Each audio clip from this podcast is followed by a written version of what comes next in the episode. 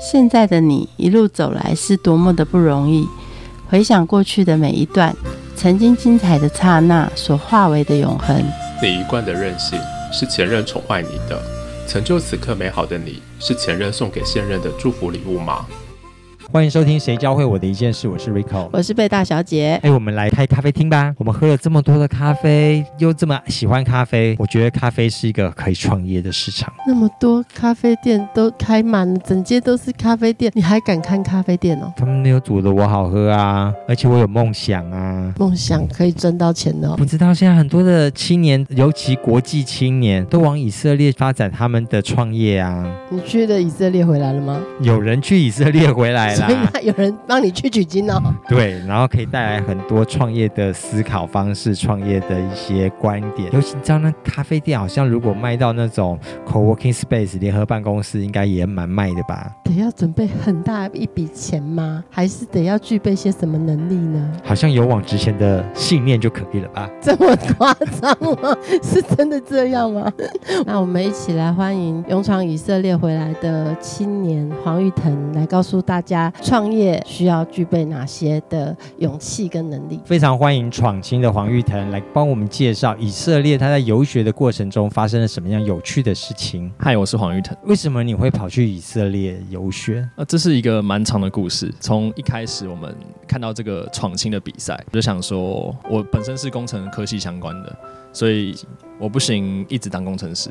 如果当了工程师，就是顺顺的进到台积电里面去轮班。如果我不想当工程师，我势必要挑战，去尝试不一样的东西。所以就想说，哦，先试试看，先去参加这个创新创业竞赛。当然，这一块是我平常很少接触的地方，就当是第一个跨出舒适圈的第一步。那你在闯青里面后来过关斩将，最后赢得了去以色列的这张门票。嗯，是这样没错。时间还没有去的时候，你对以色列的了解是什么？我们自己科系相关，所以我知道以色列有很多半。半导体跟高科技，可是相对的还是认为那是一个不安定的地方。从以前历史课本啦，或者是一些国际新闻上看到，以色列常常会有战乱，加包括加沙走廊或者是巴勒斯坦地区的问题，所以觉得以色列是一个落后，然后政治不稳定的国家。即便有这样的印象，你还是愿意勇闯以色列？我那时候其实没有想要赢，我只想要先跨出舒适圈，然后中间过程发生很多事情，那就顺顺的走，可能运气还不错，拿到这个机会。那想说不去白不去，就去一趟。那去以色列之前，你？做了些什么功课？只有上网去搜寻以色列相关的习俗。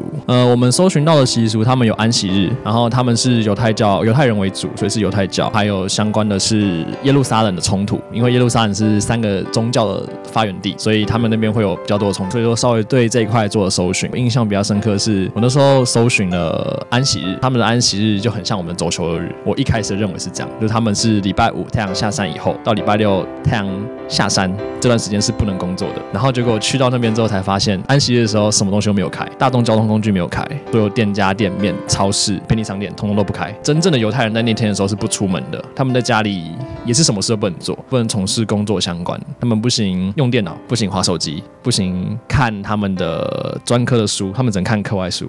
就是打开窗户晒太阳，然后跟家人聊天。他们也不能开冰箱、坐电梯那些。这么严格的执行他们的安息日，这个是最严格、最严格的安息日。通常他们的定义是，他们不能碰电器，也不能工作。他们所谓的电器是有亮灯的。他们冰箱上面有一个安息日开关，开下去之后，里面的灯就不会亮，那他们就可以用冰箱。他们电梯在那天的时候会调成每一层楼都会开门跟停下来。所以如果你去住饭店什么，住在十几楼、二十楼，那就完蛋。开开关关二十几次，对，开开关关二十几次，整个电梯要等二十分钟，爬楼梯比较快。以色列，我们从历史课本上面学到，它是很新的一个国家。其实它的整个国龄跟台湾其实是差不多的，而且政治背景也蛮相似的。就是他在战乱中跑出来，台湾是从大陆撤退过去，那他们也是整个犹太人撤退到以色列那个区域里面。不一样的地方是，以色列这个区块原本就住有巴勒斯坦人跟一些阿拉伯人，所以以色列人进来就等于是侵占他们的土地，所以中间都发生很多冲突。那当然，因为以色列国家周围都是阿拉伯国家，那埃及、约旦。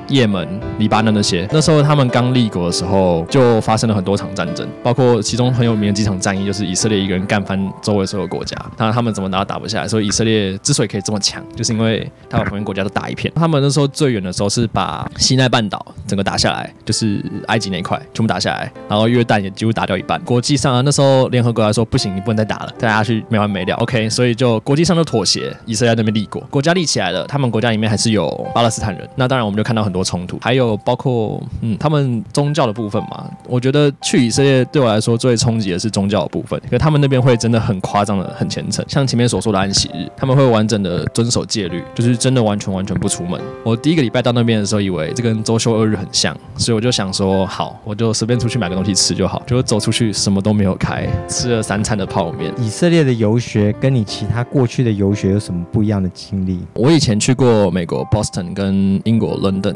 做游学，都是很短的，大概一个多月的时间。我自己来讲的话，我从以前国高中的时候到现在，我现在英文当然比较进步，所以沟通上没有问题。我以前在美国跟英国的时候，有受到比较严重的歧视，自己的感觉啦，就是像是去店里面买东西的时候，店员不会理你啦，或者是直接忽视你，或者是有时候在路上黑人会直接就对着你骂，不知道为什么原因，就像这样。那去以色列的时候，呃，所有的犹太人啊、阿拉伯人什么都是很友好的，很友善。你跟他聊天，或者他会自己来找你聊天，那他们都是很乐意接受彼此的不同。可能他们看到的，嗯，亚洲人比较多吧，我猜，也可能是我自己的语言进步了，只是我也不知道该怎么讲这件事情。然后去以色列比较感觉不同的是，因为他们那边他们的人种组成非常的复杂，光是在耶路撒冷就有五种吧不同的人种，他们其实很习惯去包容人家的差异点，他们会很尊重你，像是我们说小巴山喜日，那犹太人会认为说他们该遵守这些戒律，他会邀请人家到他们家去吃晚餐，他们就不会强迫你去遵守这些事情，反正你可以做这些事情，只要不要影响到他们就好。这是我觉得感受到美国跟英国比较不一样的差异。闯青去以色列其实是去做创业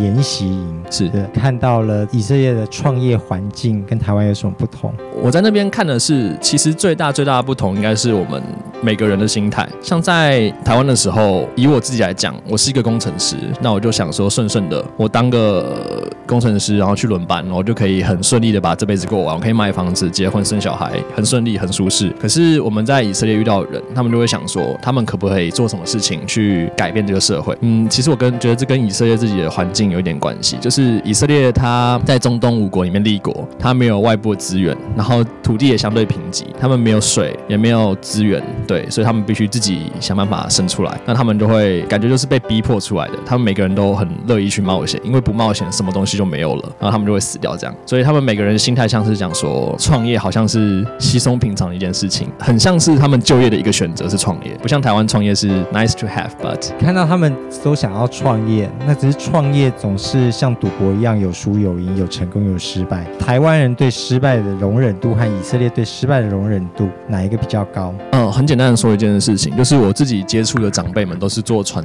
传产的。那传产他们有现金，他们有资金，他们可以去投资，可是他们并不认为投资给新创企业会有很大的回报，他们不愿意去冒这个险。那相对的，我们自己年轻人在做事情，我们也会很很害怕失败，我们会先去思考这件事情可不可行，然后综合很多考量下之后，即便有些可行的事情会被我们想的不可行，那想太多等于不敢做。对，想太多就当然，我觉得想多也是好事。就是相较以色列一些人比起来，他们有时候想很少就跳下去做就失败，可是他们有他们就敢跳出这一步，所以他们创业很多很多。其实就数据上来看起来，以色列跟台湾还有世界各地国家，他们创业的成功率其实差不多，大概都是十几二十趴左右。可是他们有八成的人会失败，对，将近八成。那他们怎么承担这失败的风险？他们失败并没有什么东西啊，因为他们自己创业，那他们创业大部分资金是来自其他人，那他们失败顶多就是哦 all in 全部没有了，他们可以重新开始，哦，把其他人赔完就算了。没有，他们自己也要投入金钱，没错，对。可是他们赔完没关系，他们可以重新开始。可在台湾，如果你有一个失失败的 record 的话，可能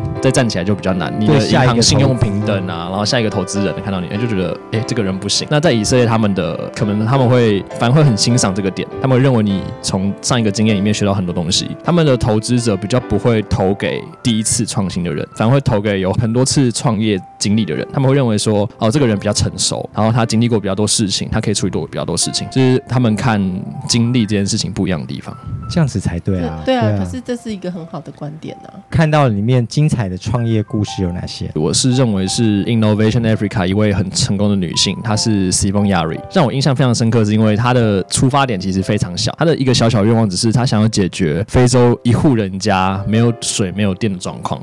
他就想法很简单，就搬了一块太阳能板去，就真的从以色列搬了一块太阳能板去非洲种起来，当然成功了。他们有了电，所以他们小学就可以上课，晚上有电灯可以用。可后来发现，虽然这件事情成功了，可是后来发现，因为太阳能板需要维护，灯泡也需要维护，所以他们不能只是把东西丢在那边，就是开始拓展他的计划，开始拓展太阳能板，在各个村落放太阳能板，然后让他们可以有电可以用。之后还有后续的维护，到后来甚至因为他的立场是最一开始是希望小朋友可以有书可以念，就是小学。就可以运作。后来发现一件事情，就是非洲缺水，他们的小朋友会被爸妈留在家里，说不行，你不能去上学，你要去旁边提水。非洲最丰厚的就是地下水。他又有一个想法跑出来说，为什么我不能就插一根下去帮他们挖井？那他就开始帮他们挖井了。然后挖了井之后，透过太阳能板把水抽上来，那他们就有水也有电，那他们就可以安居乐业。那他就开始拓展他的计划。到现在，非洲很多国家都已经参与到他们计划了。他们现在在继续扩张。那当然，他是完全非营利组织，所以我们可以去捐钱给他们去盖太阳能板，然后让他们去。挖水井，那我觉得特别有创意的是，他让捐钱的人去参与这个过程，捐个一千块美金，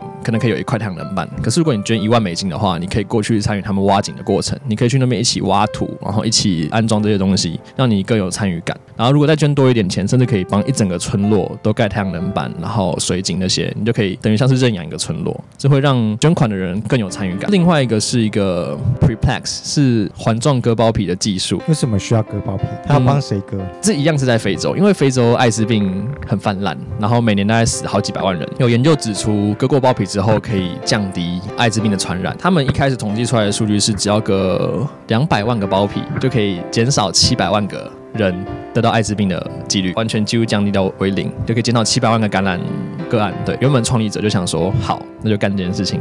然后做下去之后，才发现，哇，这是有够难的。他们这个设备其实很简单，就只是一个塑胶环跟一个塑胶，不用进医院吗？不用进医院，完全不见血，然后不需要医疗人员，就是一个塑胶环跟橡皮筋。但是谁愿意自己做这件事情？不是他们自己愿意做，是他们诶原本的非洲人他们会认为说艾滋病是一个很可怕的疾病，他们自己也知道艾滋病很可怕。这东西在上市之前经过很多波折，那当然上市之后，他们经过政府的帮忙啦，非洲政府补助跟联合国的补助，他们才可以在当地实施。那他们的人都很乐意去那边的一个小诊所，他们会设立临时诊所，然后请护士去帮他们使用。那这中间一波三折啊，我们都知道这种医疗型器材需要经过 FDA 认证，那这是第一个。那 FDA 认证当初创立者也知道，他很快就通过 FDA 认证，然后经过各国的实验，什么都 OK，没有问题。结果后来他要在非洲开始大量生产，然后直接当当地使用的时候，收到了 WHO 的警告，会说你这是什么东西？凭什么在那边用？你这个计划到底在干什么？所以负责人就必须就得飞去世界卫生组织的总部去向他们报备，然后跑这整个流程，跟他讲说他的愿望是可以减低艾滋病的传染几率。那当然，呃，世界卫生组织就不愿意嘛，因为他们不知道这是什么东西，要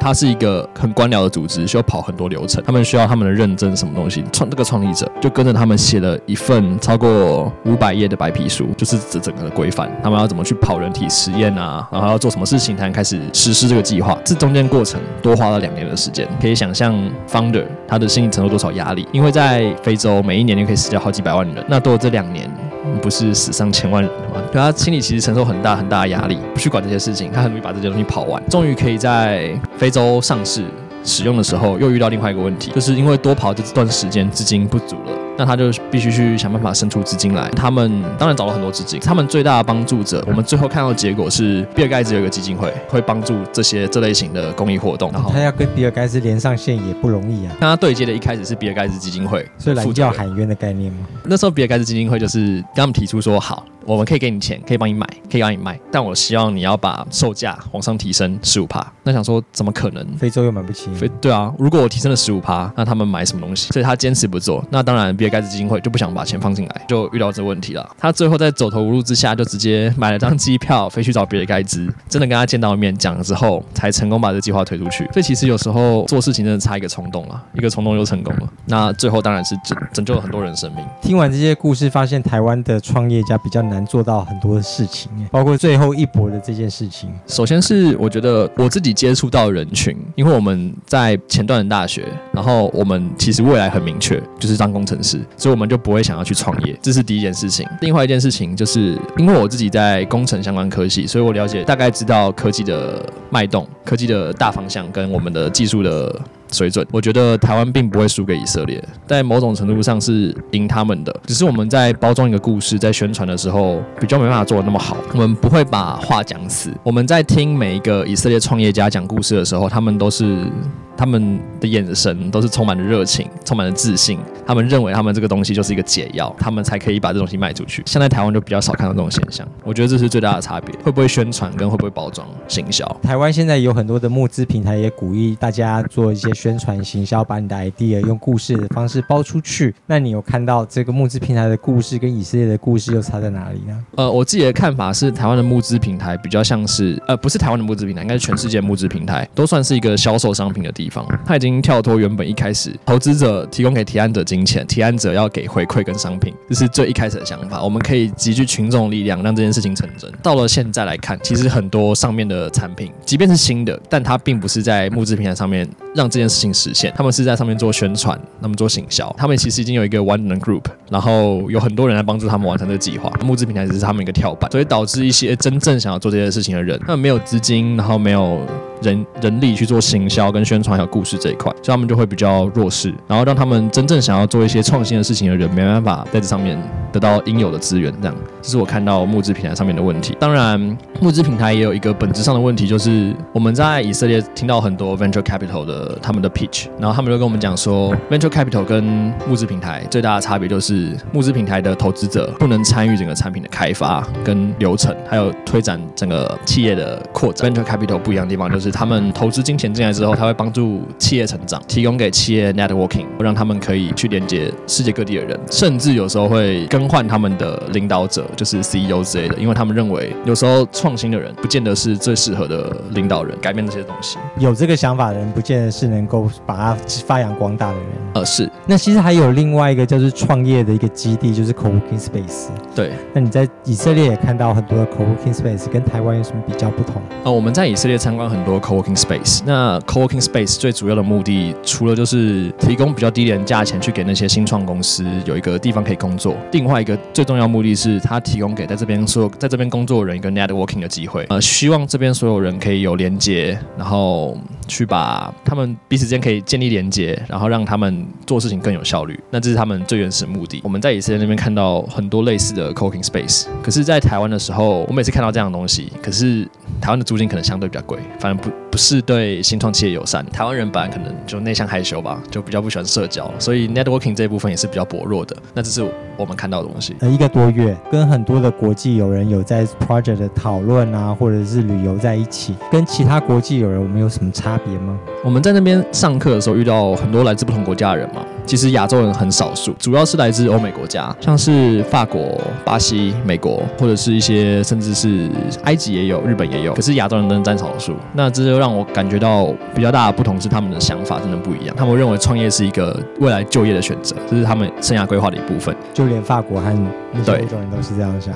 对，就是那些其他欧美国家的人，或者是来这边上课的人，都是希望可以创业。台湾人就会觉得，哦，没有创业是梦想这样，因为他们是真的是未来规划的一部分，这是不同的地方。那我们当然遇到很多人可以得到不同的想法嘛。像是我们遇到法国人都知道，其实他们因为自己国内经济有一些些问题，所以他们每个年轻人都是想创业的。对他们会认为说，我高中毕业就应该先创业，然后再如果不行，再去国外面工作。发现问题之后再来解决，对对对，念书看怎么解决。对，然后我们在那边遇到两个法国人，都是已经创业过了，他们只是刚大学毕业在念硕士班而已，他们都已经创业过，公司已经卖掉了。他们来这边学习是，他们上硕士班跟来这边学习是为了他们下一个 startup 做准备。那我们遇到巴西人就可以知道，我们遇到巴西人都认为他们政府很没有效率，巴西买东西很贵啦，然后人民生活水准很低，自己的有就很多很多问题。那我们就可以知道，哦，其实真的美洲不是想象中那么好。还有我们遇到香港人，那刚好遇到反送中这件事情，那其实香港人他们认为他们已经生活被压迫到一个地步了，所以他们才会起来反抗。反送中只是一个爆点而已，因为他们的高房价，像是我们得到最最让我最吓的感觉是，他们去菜市场吃一碗面要一百六十块。台币。那就是就一碗面去百货公司的 food court 吃一样。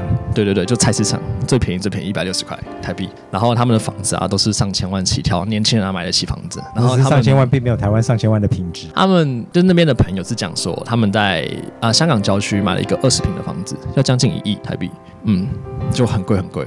还有包括大陆人涌进来买房地产啊，然后买那些生活基本生活资源，所以让他们很反感。那这只是一个爆点而已。当然，行我们当然问他是说啊，你这样反抗有用吗？是中共？他想说我们知道没有用，可是我们至少要试一下。啊，这个就是让我觉得好像这是我们差差他们的地方。对我们不会像今天我们看到香港政府都已经上百万人上街头了，他们还在那边唧歪歪。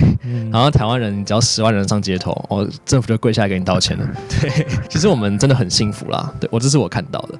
还有中国人是最夸张的地方。我们有遇到几个中国人，我们问他讲说，哦，你支持反送中吗？他们当然说不支持，我不支持反送中。可是问他们反送中是什么的时候，他们不知道，他们不知道他们在反什么，然后他们也不知道反送中的法条啦，反送中的过程，他们发生什么事情都不知道，只是反。因为资讯被 censorship，他们可以看到很多讯息，像是六四啊什么东西，他们是看得到的，只是他们的讯息有些偏差，就是跟我们真的搜寻到的讯息有差。在小组讨论的时候，你最常跟哪些人讨论？然后他们的讨论的内容让你有什么感觉？呃，呃小组讨论，我们自己一组是五个人，那我们自己有分组，我是跟一个巴西人，一个墨西哥人，然后还有一个台湾的，然后另外一个是乌拉圭吧，就这几个人在讨论。我们可以看着啊，另外是越南啊。我们中间在讨论的时候就发现，台湾其实真的蛮先进的。台湾有很多像是我们的 app，我们的交通的这方面，其实台湾真的是很领先全世界各国。我们那时候在提出一个创业想法的时候，他们的想法是哦，我们来做一个 app，然后让会有打扫人去你家打扫。我想说，哎，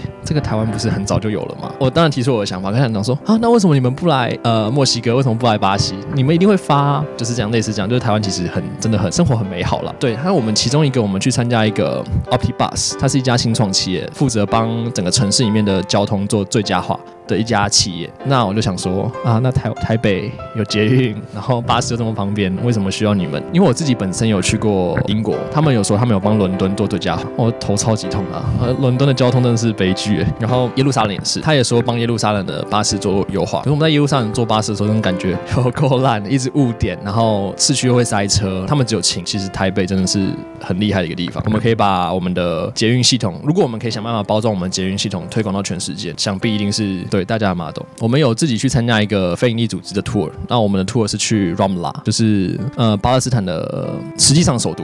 巴勒斯坦的名义上首都是耶路撒冷，实际上的首都是 Ramla。他们那边商业最兴盛，然后所有东西都最好。对，那我们参加这个 tour 主要目的就是希望可以了解以色列人跟巴勒斯坦人的冲突。我们一开始早上七点出发，花了将近三个到小时到四个小时的时间，走巴勒斯坦人走的路去 Ramla。烽火连年吗？他们没有战争了，我们可以看到很多就是以色列人对巴勒斯坦人的压迫。我们我们遇到的导游，他就是当地的巴勒斯坦人，他们说他们要缴跟以色列人一样的税，可是他们没有水也没有电，然后还要被随在时随时赶来赶去。他们要盖房子申请不到证照，申请不到建造，对，然后要做什么事情都不行，要搬家都不行，他们就一直被以色列人压迫。我的想法就是这样被压迫，当然会丢炸弹啊，就是我生命已经没有出路了，那我只能奋力一搏。我们平常接受到的资讯都很片面，我们都是看到巴勒斯坦人恐怖攻击，去炸车子啊，去做什么事情。可是我们得到我们在巴勒斯坦地区得到的资讯是，很多时候其实是被以色列军人栽赃的。他们讲说，他有一个朋友只是开车去买东西，然后回来路上被以色列军人误杀，然后后来在上面放炸弹，说那那是炸弹车这样。这这是我们得到的资讯，可是我不知道它是真的假的，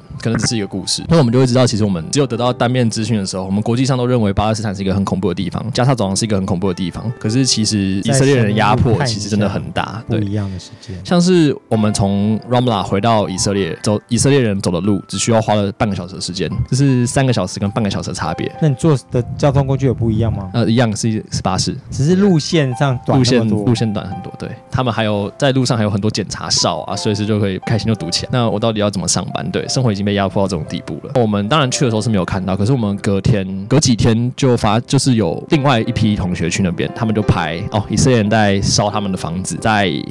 开怪手拆他们房子。可是如果我们根据国际公约来讲的话，那个区里面都是巴勒斯坦人的，以色列人不应该可以做这些事情。我们国际上看不到，我们一定到当地去看才看得到东西。整个以色列游学过程教会我一件事，很重要的一件事就是暴富了。我们年轻人的梦想，我们站到国际舞台上去看，其实大家能力基本上都差不多，语言能力、专业能力，但是我们的台湾人可能比较不想去闯。我们在舒适圈里面真的待太久了，这又是另外一个话题。其实我觉得待在舒适圈里面也没有不好，台湾真的太舒适了，所以才导致我们不创新比较薄弱，创新跟创业这块比较薄弱。如果还要在这个国际社会上存活，避开中国的压制的话，我们就必须要自己出来闯，对，才有办法去走出自己一条路。另外，看事情真的不能只有一个角度。我们从国际上的所有大新闻去看巴勒斯坦这件事情，跟我们自己到当地去看巴勒斯坦这件事情是两个完全不同的故事。你综合起来就会发现，其实不见得那些权威媒体讲的事情是真的。所以我们真的必须越听众需要能力去验证这件事情的真伪，这是我学到最多的事情。谢谢。节目的最后，一起来听 So James don't keep Harden saying our 与 hands Legends are 的 tied. 下次见，拜拜。 You claim it's not in the cards, and fate is pulling you miles away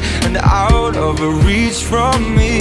But you're here in my heart, so who can stop me if I decide that you're my destiny?